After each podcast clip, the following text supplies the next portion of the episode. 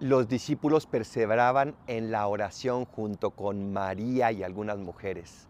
María los unía, María los tenía allí para poder enseñarles lo que significaba amar a Jesús, para poder enseñarles ese corazón que ella en su seno fue formando, para poder enseñarles también ese corazón que ella en la vida oculta de Jesús también fue formando.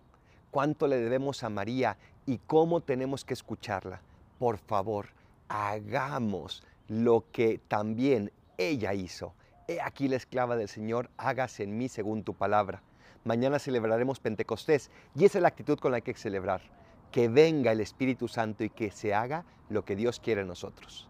Soy el Paradolfo, recen por mí, yo rezo por ustedes. Bendiciones.